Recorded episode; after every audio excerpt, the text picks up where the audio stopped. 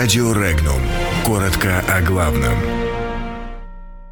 Российское вмешательство и угроза. Теперь в Болгарии. Названа версия крушения Су-25. Главу Каталонии будут судить за неповиновение.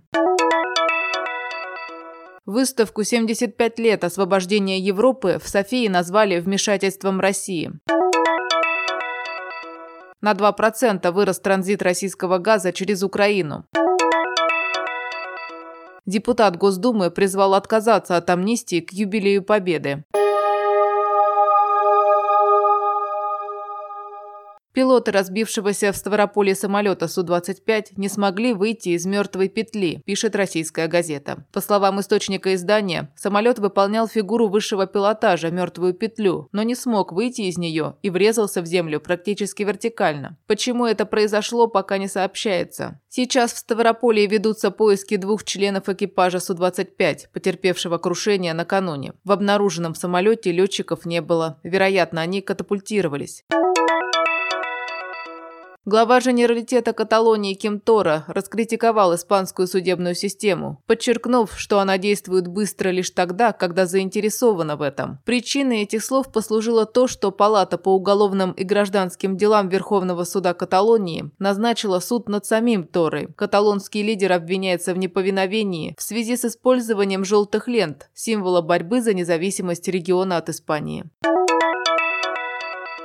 МИД Болгарии выступил с заявлением в связи с организуемой посольством России в Софии выставкой, посвященной 75-летию освобождения Восточной Европы от нацизма, назвав ее вмешательством во внутриполитическую жизнь страны. Подчеркивается, что МИД Болгарии не имеет никакого отношения к этому событию и советует российскому посольству, цитата, «не занимать позицию в поддержку сомнительного исторического тезиса, который привилегирует только некоторые политические круги в Болгарии, поскольку это является является вмешательством во внутриполитические дебаты в стране. Конец цитаты. На заявление уже отреагировало посольство России в Болгарии. Как говорится в комментарии, выставка к 75-летию освобождения Восточной Европы от нацизма, которая будет открыта 9 сентября на площадке культурно-информационного центра посольства, направлена исключительно на ознакомление болгарской общественности с архивными материалами из российских фондохранилищ.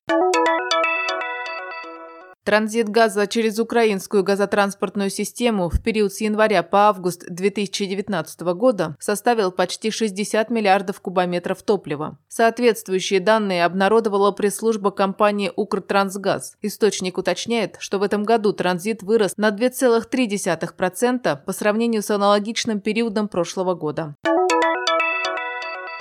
Лидер «Справедливой России» депутат Госдумы Сергей Миронов призвал не связывать амнистию с юбилеем Великой Отечественной войны и перенести ее. Он возмутился тем, какое отношение к войне и победе имеют осужденные в наши дни люди. Не получится ли так, что героизм фронтовиков как бы искупает вину нарушивших закон граждан, рассуждает парламентарий.